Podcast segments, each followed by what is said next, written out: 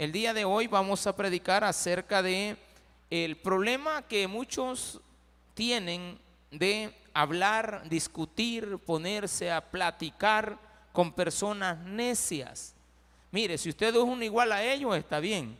Un necio hablando con otro necio, no sé cuándo van a ponerse de acuerdo. Pero lo que sí es cierto es que lo que no es correcto, que una persona cuerda se ponga a hablar tontera, ¿de acuerdo?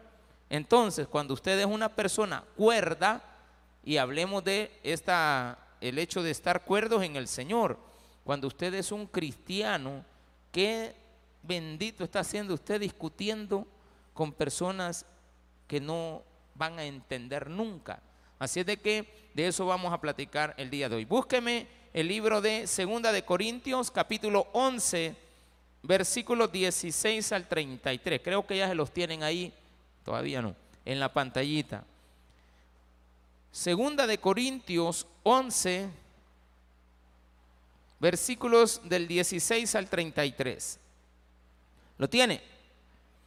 Otra vez digo, que nadie me tenga por loco, o de otra manera, recibidme como a loco, para que yo también me gloríe un poquito.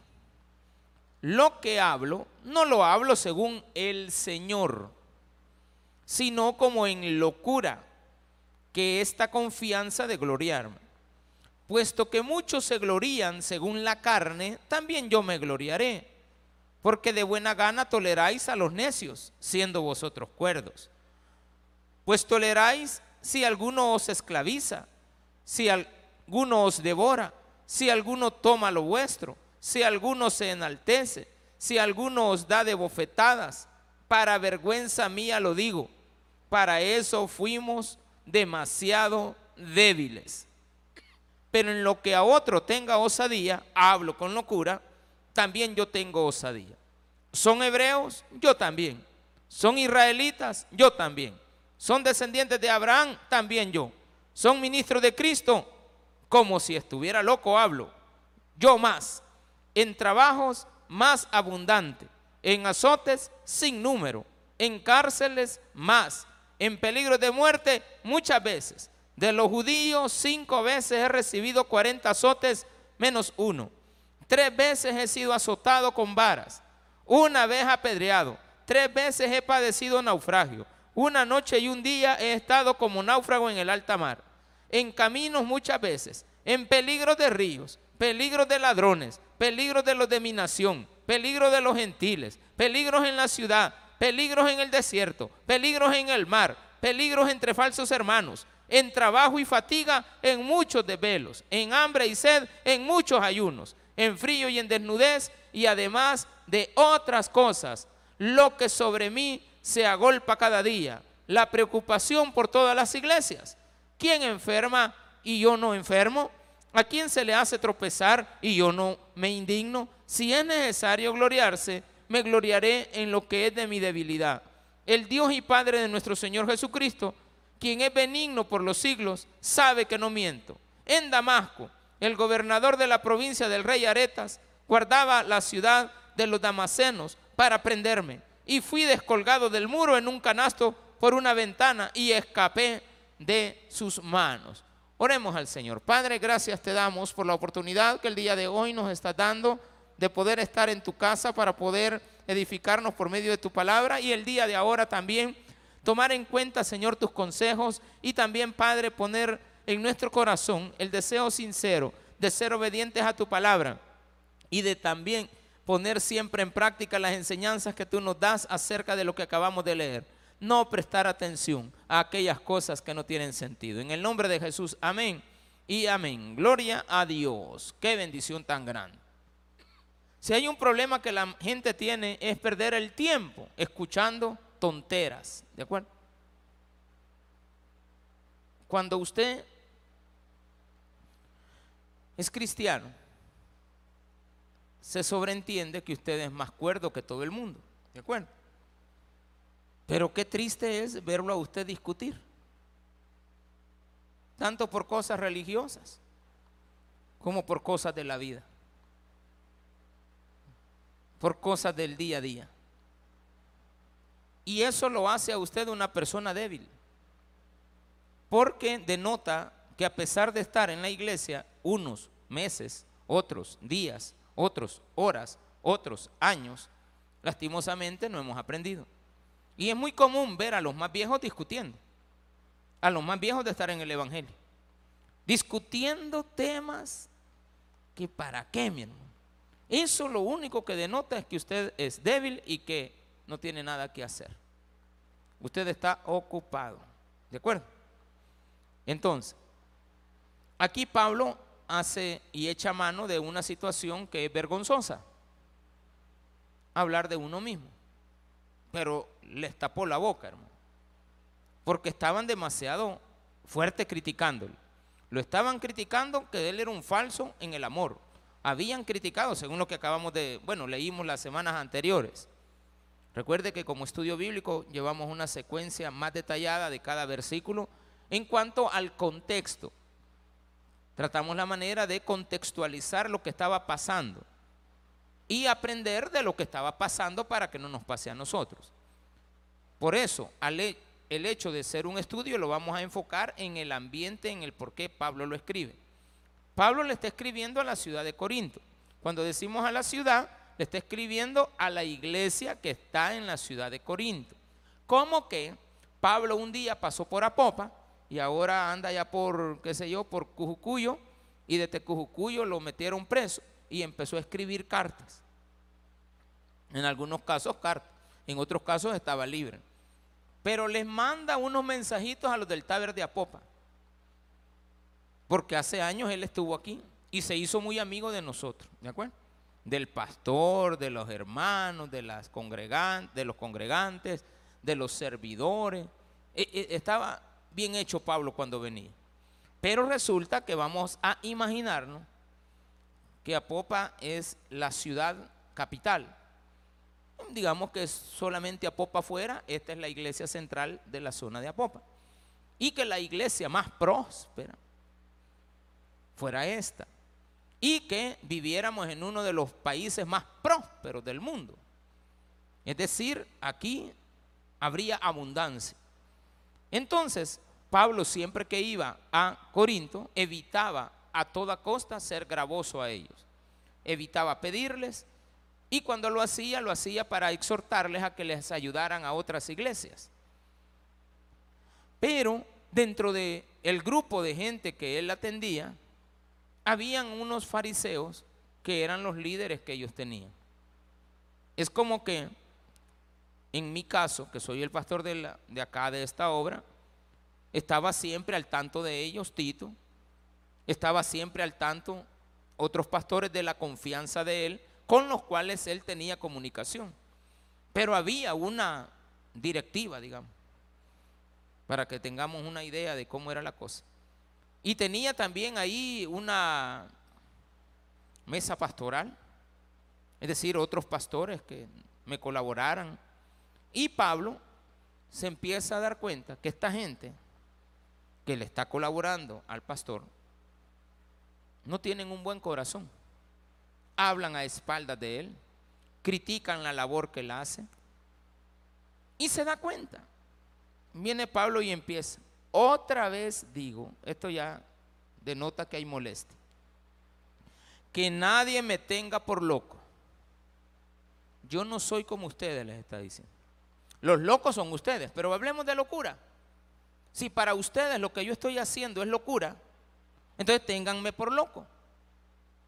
Más sin embargo, no deberían de prestarle atención a ellos. Pablo les está dando una enseñanza a la iglesia de Corinto para que eviten estarle prestando atención a la gente que lo viene a sonsacar a usted de muchas maneras. Le vienen a decir de que ellos son descendientes de Abraham y usted no. Le vienen a decir de que ellos están más santos que usted y usted no. Van, entran a sus casas, les critican y ellos toda la vida son santos. Entonces dice, que nadie me tenga por loco o de otra manera recibidme como a loco. Si queremos hablar de eso, para que yo también me gloríe un poquito. Lo que hablo, no lo hablo según el Señor. Esto es importante. Vayamos ahí marcando. Lo que voy a decir no lo digo porque el Señor me lo ha dicho. lo voy a decir en mi carne. ¿De acuerdo? Mire qué importante esto de la palabra de Dios. Usted dice, ah, toda la Biblia es palabra de Dios. Está inspirada por Dios. Toda la Biblia contiene la palabra de Dios. Lo que vamos a leer ahorita son palabras de Pablo, no de Dios. Pero a Dios le place que Pablo escribiera esto sin que Pablo supiera que al final de dos mil años íbamos a estar leyendo una carta de Pablo que es la que contiene ahora la palabra de Dios. Desde Génesis a Apocalipsis, toda es la palabra de Dios. Pero dentro de ella nosotros vamos a encontrar, como a veces lo he explicado, que habla Dios, habla el hombre, hablan animales en la Biblia, ¿o no? Habla Satanás a veces. Allá está un diálogo entre Satanás y Dios en el libro de Job, bien extenso. O sea, no podemos, hablan profetas, hablan hombres, hablan personas inconversas. O sea, es la palabra de Dios. Mas, sin embargo, a Él le place y guió al Espíritu Santo a estos hombres, por medio del Espíritu Santo, guiaron Él a los hombres para que escribieran la palabra. Y que toda la recopilación de información que se encontró en un momento determinado, ahora sea parte de ella. Que quede claro, no es palabra de Dios la que vamos a leer. Lo que vamos a leer es el contenido en la palabra de Dios de una expresión de un Pablo que estaba harto de lo que se estaba haciendo. Y molesto. ¿Por qué molesto? Porque después dice, lo que hablo no lo hablo según el Señor, sino como en locura. Me voy a poner de loco igual que ustedes para que hablemos y toquemos este punto. Con esta confianza de gloriarme. Puestos que muchos, ahí viene el problema. Ustedes tienen dentro de las congregaciones y dentro de sus círculos de amistad y dentro de sus cadenas, de esas que mandan en Facebook y en no sé qué otras tonteras mandan ustedes, unas cadenas que tienen tinte de cristianas, porque usted les pone una foto de cualquier cosa, de un paisaje, usted no, ¿verdad? Usted no sabe ni quién lo hizo, pero ahí le ponen una su cadena, hasta con musiquita si quiere, y usted la hace lo peor, leerlas todavía. Ay, hermano, usted no tiene nada que hacer. Y lo primero que dice es de que si tú te sientes triste y abandonado, o si eres feliz, o si estás enfermo, que le mandes en primer lugar esta cadena al remitente de la que te envió. Y a veces ponen otro, si nadie me lo lee, voy a darme cuenta de todos los amigos que tengo en Facebook son falsos.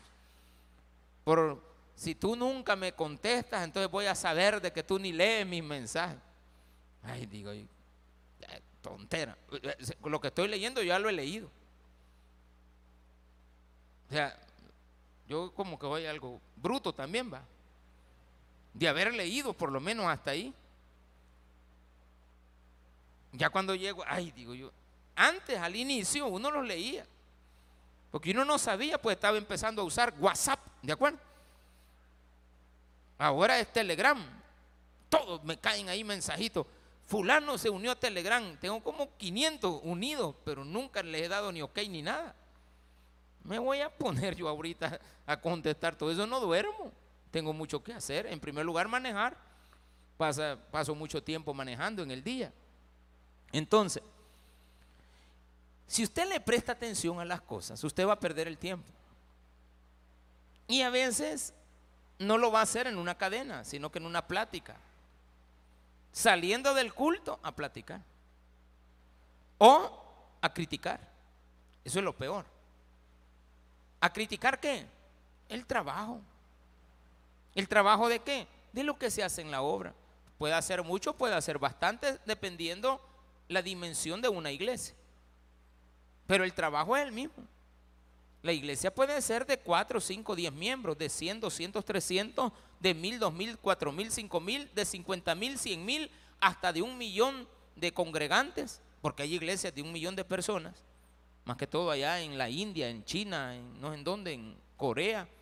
Hay iglesias de millones de personas, aunque no lo crea, existen. Entonces, y, congregadas en un mismo domingo. Hay iglesias donde sacan un estadio lleno y lo vuelven a llenar en la tarde, en dos, tres, cuatro cultos. Son camionadas de gente. Entre toda esa gente, se me imagina, o en el muy poquito grupo que tengamos, siempre van a haber críticos de cosas correctas y de incorrectas. Esto usted lo puede llevar al trabajo. O sea, analícelo. Esto que estamos aprendiendo ahora, como es en la carne, esto puede suceder en el trabajo. Está alguien trabajando y critican al que más hace. Si usted no es capaz de hacer lo que el otro está haciendo, no hable de él. Si usted no es capaz de hacer ni el 1% de lo que esa persona está haciendo, y estoy seguro que no lo hace, no lo critique. No critique al que lava los, lo voy a poner sencillo, no critique al que lava los trastos cuando se le cae un vaso. Porque ya lavó 500 vasos y ha quebrado uno. Sin embargo, el que critica no ha lavado ni uno y jamás va a quebrar un vaso. Porque nunca lo va a tomar. Entonces, qué lástima es que le prestemos atención a la gente que no edifica. Lo primero que usted tiene que saber identificar es que usted no es loco, usted es cuerdo. Usted es inteligente, usted es sabio. Usted tiene cabalito el, los 20 de alboroto que le faltaban al otro, usted lo tiene completo. Usted tiene cabalito el dólar. A usted no le hace falta 20 para el peso. Al que le hace falta 20 para el peso es al loco ese y a usted le hacen falta 80 por prestarle atención. O sea, el, otro 20 él lo complementa lo que a él le falta. Usted lo termina dando, porque aquí dice, puesto que muchos se glorían según la carne, pues yo también me gloriaré. Pero ya vamos a ver de qué manera. Porque de buena gana, porque de buena gana toleráis a los necios, siendo vosotros cuerdos. ¿Cómo dice la Biblia que eres tú? Cuerdo. ¿Estás cuerdo? Sí. ¿Eres inteligente? Sí. ¿De qué haces con esa persona? ¿Cómo fue que te llamó y le contestaste? está bien, le contestó porque usted no sabía. Ya se fijó lo que ha hecho el pastor. Inmediatamente cuelga. Si no cuelga, hágale así, tú, tú, tú, tú, y, y, apaga el teléfono. Sencillo. Si usted se pone, imagínese encontrarse a alguien en el camino, todavía uno, sí, sí, hermanita, sí, sí, sí, sí, sí, ya entendí, sí, sí, va, y nunca se va. Usted le está diciendo que ya no quiere. Sí, sí, sí, sí, pero este, que voy, es que permitan. Las peores conversaciones para mí de necios son las que se dan por teléfono. Es que no me está gritando. Yo, cuélguele. ¿Por qué me colgaste? Yo no te colgué, el internet se cayó. Ahora usted, como se la lleva de acabado, se me acabaron los datos, digan. Porque ya ahí no tiene ni para datos, hermano. ¿Sí o no? No, hay gente que no tiene a las cabales, no tiene y no debe de tener. Porque ¿para qué va a gastar en eso? Claro, si usted lo ocupa para algo que edifica, está bien. Sí, ahí está sonando. Ese tiene datos, ¿de acuerdo? El que está sonando ahorita tiene datos, por lo menos le cae. Pues, pues cuando usted no tiene ni, ni le entra nada. Pero eso y déjelo. El problema es que usted se ponga a la par de ellos. Pues toleráis si alguno os esclaviza. Ay, hermano, mira cómo te tienen. De esclavo te tienen. A eso les haces caso, a los que te tienen de esclavo. Media vez le cae la llamada, usted tiene que dejar de comer, tiene que dejar de hacer, tiene que dejar hasta de bañarse, porque tiene que contestarle a esa persona. A veces ellos lo esclavizan a usted por la permisibilidad que usted tiene de que lo esclavicen. Ellos andan buscando un esclavo y lo encuentran en usted. Que les presta atención, que hacen lo que ellos dicen. Ay, yo ya los lunes ni voy a estar yendo a la iglesia. Mire qué bonito. Buen, buen consejo. Mire qué bonito. Ay, ya los miércoles, ¿para qué vas, niña? Yo los miércoles mejor me estoy quedando. Es más, y, todavía ¿va? le dicen, yo estoy yendo a otra iglesia. ¿Está bien? No, si en eso no nos vamos. A, ¿Por qué vamos a cuestionar eso? El problema, ¿cuál es la intención? De invitar a uno que está sentado para que se vaya a otro lugar. O es como que usted invite a otro que está en otro lugar y lo mande para acá. Eso no es correcto. Jamás va a ser correcto. Eso está como que en la calle usted, en los clientes, pues se los quiten de, una tienda a otra tienda, de una pupusería a otra pupusería. Claro, si lo trataron mal, cambia. Si no le gustan, pues también. Nosotros somos pupuseros, todos los que estamos aquí. El salvadoreño es el único capaz en el mundo de saber decir esas pupusas no sirven. Es el único. De ahí usted puede llevar a un extranjero que nunca se ha comido ni una y lo sienta. Estas son las pupusas y son las peores que hay. Él no va a saber, pero nosotros sí. Entonces usted como cristiano tiene que saber identificar cuáles son los falsos cristianos. ¿Cuáles son las personas que te tienen esclavizado en la vida? A ustedes les gusta que los esclavicen. Es aquella persona que tiene dominio sobre ti. Que inmediatamente hace lo que él dice o ella dice. Pues si toleráis, si alguno os esclaviza, si alguno os devora, ay hermanos, se los acaban. Aquí está hablando de los fariseos. Y está hablando de los pastores que guiaban la iglesia. Porque los pastores devoraban a las ovejas. Desde el púlpito. Cultos dedicados a una persona. Ay, hombre, qué error. Qué error. Y en eso yo siempre voy a aclarar que jamás en la vida se me ha cruzado por la mente dedicarle un sermón a alguien ese día mejor no, no, me, no predico. Porque para eso en la iglesia de Apopa, el pastor que aquí les predica, lleva todos los cultos secuenciales. No debería de. El día domingo es un devocional, yo debería de agarrar de aquí, de allá y preparar, este, vamos a hablar este día de esto y se me viene a la mente, vamos. No, mejor no dije. Y esa decisión la tomé hace años. Creo que en el, como a los tres meses de haber empezado a predicar en mi vida. No, la mejor forma es la didáctica, enseñar, y en forma secuencial.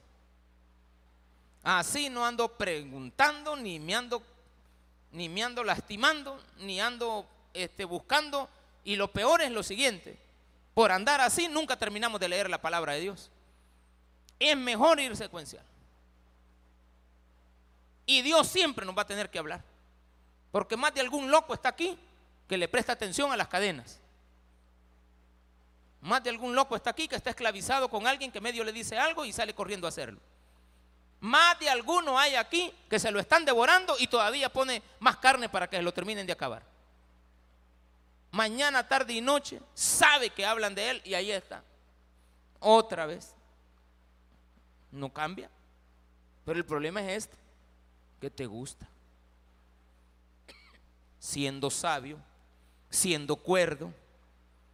Si alguna toma lo vuestro, ah, los pastores que te roban todo. ¿Es aquí obligatorio diezmar? ¿Alguna vez a ustedes se les ha dicho, hermanito, diezme? Estamos en el tiempo de la cosecha. En lugar de hablar de cosechar, Estamos hablando de pedir usted. Es que hermanito, usted debe de sembrar. Siembre. Yo allá le, pues mire, ya le cambié el rótulo. 2022 el año de mi cosecha. ¿Quién lo está leyendo? ¿Ustedes o yo?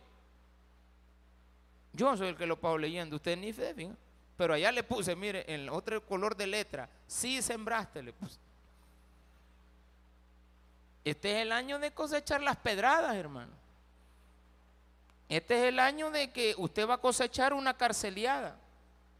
Este es el año que usted puede cosechar la demanda de la PGR. Porque hoy le toca cosechar al niño que sembró hace como nueve meses. no me venga a decir de que va a cosechar. Este es el año que te toca cosechar en el aguinaldo. Y no se trata de comenzar ahora. No, eso lo teníamos que haber hecho siempre. Pero te encanta que te roben. Ahí dice, siendo cuerdo, no necesito. Yo sé que la economía está difícil. No está fácil esto. Y lo voy a decir con sinceridad, no es fácil. Aquí hay, bueno, ahora hemos cambiado a uno de los que recoge ofrenda porque ha estado enfermo. Y como está enfermo, ahí venía bien galán a servir ahí como una demanda. ¿Pero dónde va? Le dije. Y a ese sí yo me lo encontré. Tuvo suerte que me pasó enfrente. Allá estaba orando. Quédate, pero te vas a sentar. A ese le tocó peor porque le tocó delante del público. Siéntese. ¿Y por qué? Porque a mí me interesa que aprendan. Pero mire qué bueno muy humilde. varios de los que están ahora aquí sentados. Yo dije, ay, se nos fue este otro hermano, ay, se nos fue este hermano, ay, se nos fue. Pero no se sientan. Y eso me encanta. Eh, eh, ya, ya, ya va a pasar la semanita. O las dos semanas que les doy. Si ustedes se ausentan tres cultos, tienen que estar sentados una semana. Si se ausentan 15 días. Y ahora, necesito servidores. ¿Usted cree que no?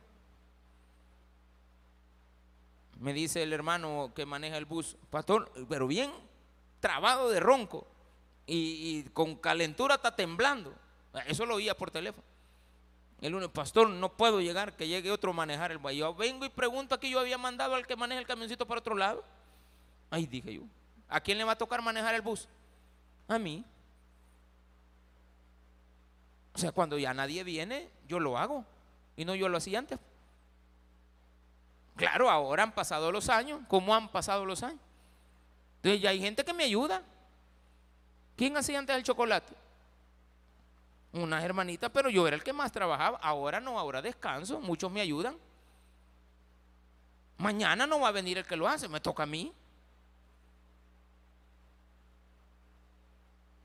¿Y eso en qué ayuda? En que no solamente se le exige, o se le pide, porque no es exigencia, sino que también usted nota que se hace. No en todos los lugares lo va a encontrar. Entonces, si alguno toma lo vuestro, es hasta tu tiempo. Si es algo que no te edifica. Si alguno se enaltece, hay los engrandecidos los elevados, los que usted les tiene que rendir pleitesía, porque ellos ya son pastores con ese. Son pastores con ese de serpiente. Hermanos, ¿cómo que hermanos? Usted es salvadoreño, hombre. Ya si está en San Miguel, 60, 61, 62, así como estaban contando las papeletas. Pa. Ahí salieron la gente contando papeletas. 61, 62, 63. Yo ayer le estaba pagando a un muchacho y yo creí que solo en, San Miguel era eso. No, si también en Usulután. 460 me dio. Pero, yo soy salvadoreño, yo le entiendo, le doy uno día cinco y le quedé el vuelto, digo, porque no entendí. 460, yo le entiendo. Y así los salvadoreños vamos allá a México ¿A qué hora nos vemos? A las 8. Ay, este, otro hincho de allá del Salvador. ¿Y dónde venimos? Ah, yo, soy de, Tamal, de, Tamaulipa. Permitime, ¿a, qué hora dijiste? a las 8. ¿Cómo se llama la gaseosa esta? Cola champán. Ay, Dios, ya te trabaron, hermano. Ve una cola champán, una crema soda. Si solo allá venden. ¿Y por qué las conoces? Deme dos pupusas y está en una taquería. Ay, qué bruto es. No lo agarrarte van. Si alguno se enaltece, oh, estaba ahora también atrás de mí una señora. Bueno, digo, yo me le quedé viendo. Oh, le voy a pasar. Y esas son las putifarras. Madre, dije yo, ¿y esta de dónde viene? Oh, pero yo todo el taller le veo que es de, es de aquí, pues. Oh, si hermanito, si de portada viene y no alcanzó ni a llegar. Pero así son. Una materia hemos escrito en teología. Y ya venimos con corbata.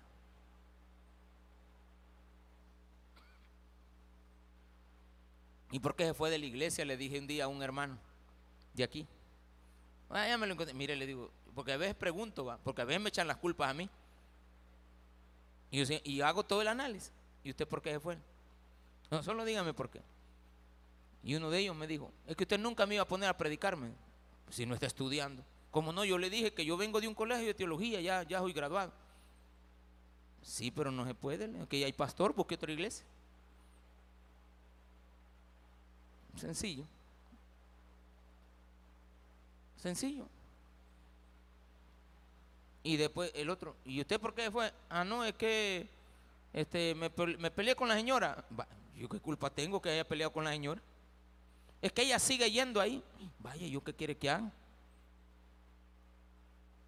Y ahí le dije a otra señora, y mire, ¿cuándo va a entrar a la iglesia? Pero ya no ni aquí. Es que no puedo ir ahí, me dijo. ¿Y por qué? Le? Es que ese servidor que usted tiene en la, en la entrada, me gusta, me.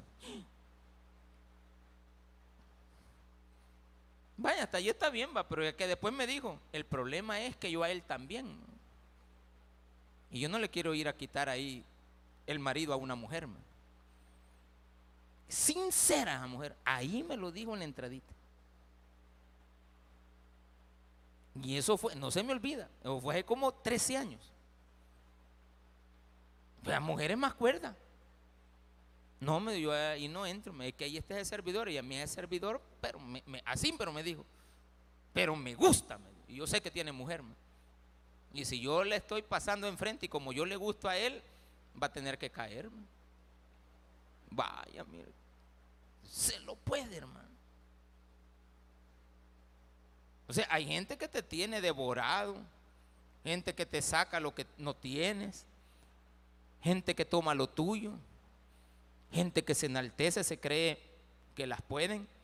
Si alguno os da de bofetadas, ay, te encanta que te pasen dando en la cara ya sea de malas expresiones o que realmente te den en la cara. O sea, realmente te peguen. O sea, una verdad también, podemos aplicarlo, que te den de bofetada. Entonces, aquí vienen los, los sermones dedicados. Ahí yo les sugiero, le pido en el nombre del Señor, cualquiera de ustedes que algún día se haya sentido aludido, no es que yo le prepare algo es que el Señor estaba hablando con usted. Ay, sí, me, me tiró, pastor. no, lo que pasa es que ese día te había llevado a la muchachita y ese día tocaba predicar de lo que se llevan. Ahí apareció de que se había llevado en la yegua. Había ido en una yegua. Entonces vine yo, ve cómo es que el que viene a la iglesia y lo la lleva. Pero ahí estaba, pues. ¿Qué quiere que haga? Yo a veces digo, ay Dios, me lo salto. No, que se vaya. Dios. Porque la situación sí ya la sé. Ahí se puede ver como que estoy dedicándolo, no. Ay, y a veces antierno, perdón, empecé a hablar y hablar, pero estaba en la Biblia, lo que estaba hablando. Y cuando me bajo allá, ay, disculpa, le dije a la persona, Disculpa, le dije. Te cayó, ¿verdad? Sí, me No, pero pues sí, de todos modos, usted tiene razón. Vaya, gracias. Lo reconoces. Eso es de valientes, que tenga, que le des la razón a la palabra de Dios. Yo no le digo. Ahí estaba. Para vergüenza mía lo digo. Para eso fuimos demasiado débiles. Vaya tonta. Qué lástima, dice Pablo, tanto que les hemos enseñado. Medio es uno yendo y allá aparece metiendo a la muchacha al muchachito a la casa. Y tanto que le hemos dicho que hay que cuidar. O sea, no es correcto. ¿Se te ha dicho? Yo les digo, uno de los cultos más importantes que usted tiene que tener en la vida es el día lunes. Yo sé que el día lunes es pesadito. Para mí, de mi forma de ver, el culto más importante de la semana es el del lunes. Usted debería de venir con sus hijos y con su marido o el pretendiente. Y si ya se dejó con la señora, pues uno en un lado y el otro en otro, los dos escuchando. Vaya, hagan el pacto. Mira, viejo, cuando nos enojemos y yo me vaya para donde mi mamá, porque vos me has dado un pescozón y yo dos aruñones y tres mordidas. Hagamos un pacto. Un pacto de Dios hicimos tú y yo. Que el día que eso pase, a la iglesia siempre vamos. Y a mí me encantaba una pareja que venía. Ella viene todavía con la niña. Me encantaba ver al muchacho entrar aquí y en dos, tres minutos iba a ver a la niña a la escuela bíblica. Y eh, usted nunca se dio cuenta que esa pareja estaba separada. Jamás, espero. Porque ellos, e, ellos fueron bien, bien cautelosos. Él entraba, miraba a la niña, se miraban, se saludaban y cada quien para su lado. Hasta que un día yo de metido, bueno, le digo yo, y yo veo, usted siempre va para el trabajo aquí. No, me digo que con ella estamos separados. Pues, pues sí, pero cuando hace años estaban juntos. Sí, pero ahora dormimos en camas separadas. Fin de nuestro amor. Ah, usted una canción me está cantando. No, me, vivimos separados, ella en una casa y yo en otra. Bueno, ya no seguí ahondando yo, porque metido. ¿Y usted qué le importa? Me va a decir. Eh, tiene razón, y a mí qué me importa. No me importa nada. Pero en lo que tenga otra osadía, hablo con locura, también yo tengo osadía. ¿Son ellos hebreos? Yo también. Son israelitas. Porque a Pablo le decían, este no es hebreo. Y él dice, yo me puedo bien este idioma y se lo manejo bien, con gramática también. Yo hablo perfecto. Así es que no me venga a decir que no soy hebreo, porque ser hebreo se asociaba al idioma. Son israelitas. Yo también. Es que este Pablo es de Tarso, este no nació en Jerusalén. Este es arrimado. ¿Cómo que arrimado? Son descendientes de Abraham, él decía, yo también. Y eso le preguntan. Yo soy de Tarso, pero soy de la tribu de Benjamín. Soy de la misma familia de Saúl. Así es que no me vengas a decir que no soy israelita. Aquí está mi carta, mira. Eso es lo bonito en Israel. Por eso es que la Biblia tiene genealogías. Ay, ¿para qué vamos a leer la genealogía, pastor, de, de, de Primera de Crónicas? Perdón, de Segunda de Crónicas. ¿Y para qué vamos a leer las genealogías de Mateo y las de Lucas? ¿Y para qué vamos a estarlas leyendo, pastor? Pérdida de tiempo. No. ¿Por qué? Porque ahí vamos a encontrar a la tatarabuelita, tatarabuelita de, de Jesús. Y ahí vamos a encontrar también de dónde proviene. No es como nosotros los salvadoreños, que a Nantillo sabemos quién fue nuestro abuelo. Con que no conocemos ni al tata porque no lo pusieron en la partida de nacimiento. Yo, por ejemplo, aquí en El Salvador, yo solamente sé quién es mi abuelo, mi papá y mi abuelo. De ahí para allá, a saber qué fue. Y por el lado de mi mamá, conozco quién es. Mi mamá, mi abuelo, mi tatarabuelo. Nada más. Pero sí tengo curiosidad para saber todo lo demás. Y me he prometido, voy a volver un día allá, ya tengo el contacto hecho con una familia allá en Ramala, en Belén. Para que me digan, porque ellos me dijeron, no hombre, si vos venís aquí, vas ahí a la alcaldía de Ramala y yo te llevo. Señor, quiero ver cómo llamaba tu abuelo. Ah, no, hombre, hasta así me dijo, no, hombre, te lo conoce. Y el señor como de 70 años. No, hombre, me dijo. Tu abuelo regaló la escuela del pueblo. Ah, de veras. Sí, me dijo. Y tu abuelita también. La tuya. No, la, tuya. Pero vení, yo te digo, ¿cuál es tu descendencia? Aquí la tenemos registrada. Aquí en El Salvador no.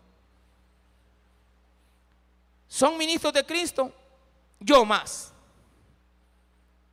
En trabajos más abundantes. Ahora hagamos la cuenta de lo que tú has hecho y lo que yo he hecho. Dice Pablo, en la carne ya está molesto. Mero molesto, pero está molesto con aquellos que le prestan atención a los que no hacen nada. Entonces viene Pablo y dice, a mí me critican cuando yo he hecho esto. Hoy ando de iglesia en las iglesias, pero ustedes no se dan cuenta lo que cuesta hacer eso. En trabajo no hay quien se me compare. En azotes sin número. A mí sí que me han azotado. En cárceles, ay, ¿cuántas veces? No está hablando Pablo de haber ido a la cárcel como usted fue, o como yo fui. Bueno, yo no he estado en la cárcel, pero sí ya he estado al menos un día detenido, en vías de investigación. Y no, no, no es tan agradable. Y no en una cárcel, sino que ahí apartadito mientras investigan todo el caso, pero no está detenido, no puede salir.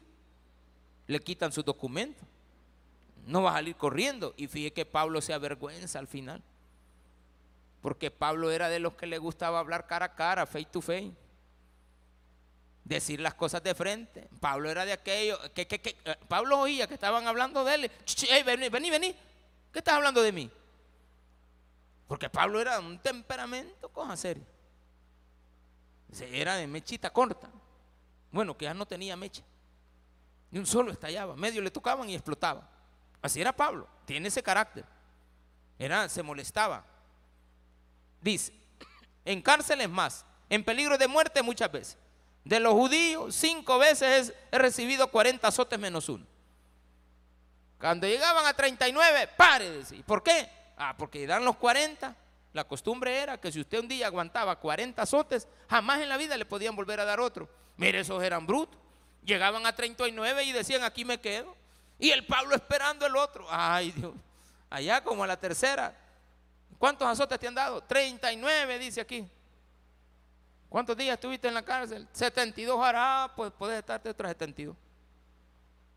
Y lo volvían a meter y le volvían a dar 39 cinco veces, dice Pablo. ¿A quién de ustedes le han dado tantos azotes como a mí? Eso es ser loco. Si para ustedes eso es locura, pues soy loco.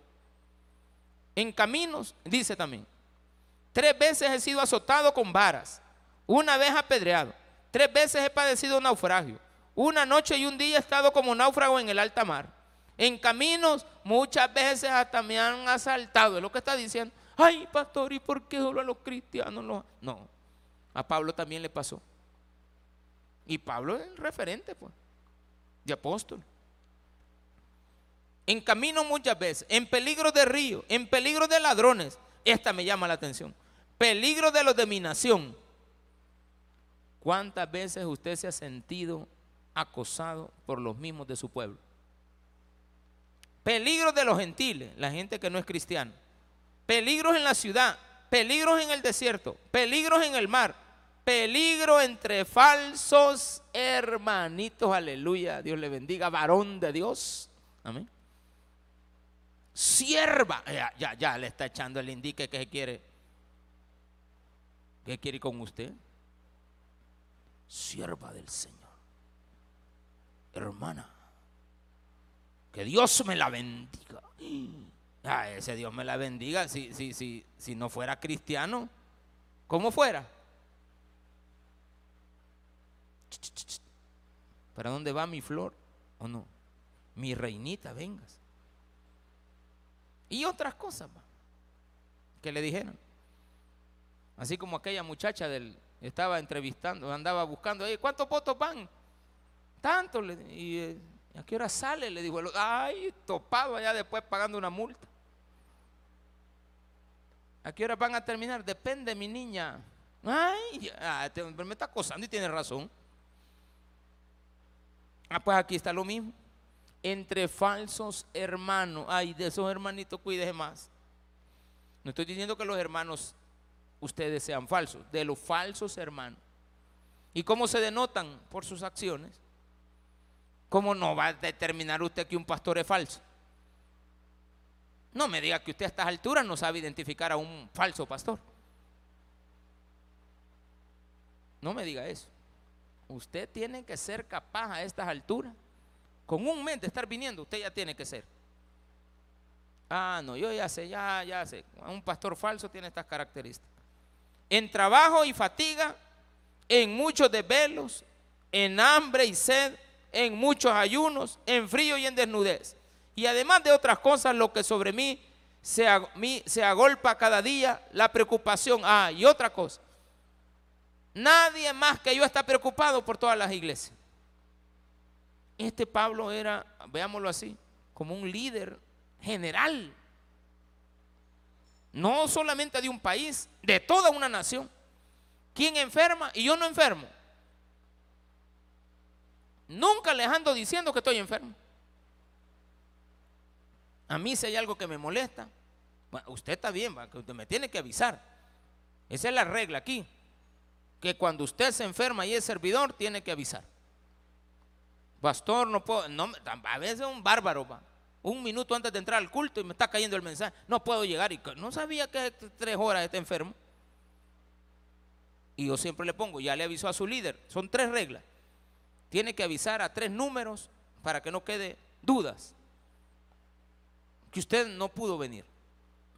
Y si usted es un líder, tiene que avisar con más anticipación. ¿Para qué? Para que nos pongamos de acuerdo. ¿Me enfermo? Sí, hombre. ¿Y usted? Los que ya tienen como 10 años de estar aquí en la iglesia, o más, no debo de decirlo, pero deben de saber recordar que nunca, nunca, nunca me aminoré en mi enfermedad. Jamás. Nunca. Aquí estuve. Y todavía padezco, pero ya, ya, solo la señora es la que sufre esa dolencia. Eh, eh, si le pregunto a mi esposa, ella va a decir, hombre, el que aguanta al pastor soy yo, el que vive con ese hombre soy yo. Pregúntele a mis hijas, ay, sería hija del pastor. Mm. Pero también me hacen leña. O sea, ahí estamos de tú a tú. Se las desquitan. ¿Quién enferma y yo no enfermo? ¿A quién se le hace tropezar y yo no me indigno? Si es necesario gloriarme, o sea, eso de yo no me indigno es, me molesta cuando ustedes les hacen daño. Que alguien les haga un daño a ustedes me molesta. Se lo digo con toda sinceridad con solamente tener el rostro de ustedes. Me basta, no necesito saber su nombre, pero me molestaría saber que alguien a usted le está haciendo un daño. Me da rabia, me da rabieta. Si es necesario gloriarme, me gloriaré en lo que es de mi debilidad. El Dios y Padre nuestro Señor, de nuestro Señor Jesucristo, quien es benigno por los siglos, sabe que no miento. Y luego cierra con algo sorprendente. Esto si no me lo esperaba, yo creo que ni usted. ¿Ya terminó de hablar? No, Pablo sigue, pero pone una de las cosas que a él más le indignan. Él se sentía mal, no tenía que haber contado esta historia. Porque Pablo era de los que enfrentaban los problemas. Pero dice, en Damasco, el gobernador de la provincia, del rey Aretas, guardaba la ciudad. ¿Qué es guardar la ciudad? Puso un toque de queda puso un toque de queda para capturarme, para prenderme. O sea, el toque de queda fue exclusivo para capturar a Pablo. Y dice Pablo, me da vergüenza decirlo, que no pude salir por la puerta de enfrente. Hubo un día, dice Pablo, que me siento hasta el día de hoy mal por haber hecho eso. Debía haber salido por enfrente. O que me capturaran y me metieran a la cárcel, porque de todos modos, ya cinco veces en la cárcel, tantas veces azotado, he naufragado, he hecho esto y Dios siempre me ha librado. ¿Qué más? Una más. Pero dice, los hermanos me convencieron de que me fuera por la puerta de atrás. Y los hermanos me bajaron en una canasta y si no hago así, dice Pablo, jamás me imaginé huir. Pero un día, por amor a Cristo, me tocó que hacerlo. Por amor a los hermanos, por amor a la gente, por amor a ustedes. Entonces, es de loco estarle prestando atención a otro loco, hermano. Es de, es de pérdida de tiempo estar hablando con necios, habiendo tanto que hacer, habiendo tanto que contar, habiendo tanto que hacer por la obra. Y no solamente hacer, sufrir por la obra. Algunos ya pasamos, pero nos faltará no sé qué cosa. Pero no, a mí no me venga contando que no se sufre en la, en la obra. Y yo quizá me voy a atrever. Pregúntale a los que tienen ya 14 años de estar viniendo. ¿Cómo recibí esta obra? Y las cosas que pasé.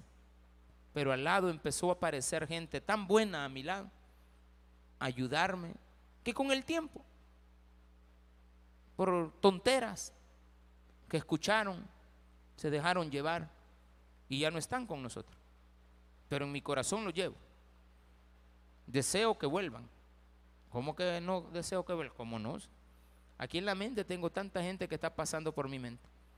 Pero lastimosamente es un ir y venir las iglesias. Entran y salen personas. Muchos de los que están aquí sentados un día dejarán de venir y se darán cuenta de lo que le estoy diciendo. ¿Cómo fue que usted dejó de ir? ¿Qué fue lo que pasó? ¿Por qué se dejó llevar? por un mal entendido, un mal comentario. Usted tiene que seguir. Usted no puede parar. Usted continúe. Esto es de locos, hermano. La locura del Evangelio es de locos. Pero prestarle atención a un necio, esa es locura y demencia suya de pérdida de tiempo. Démele un fuerte aplauso a nuestro Señor.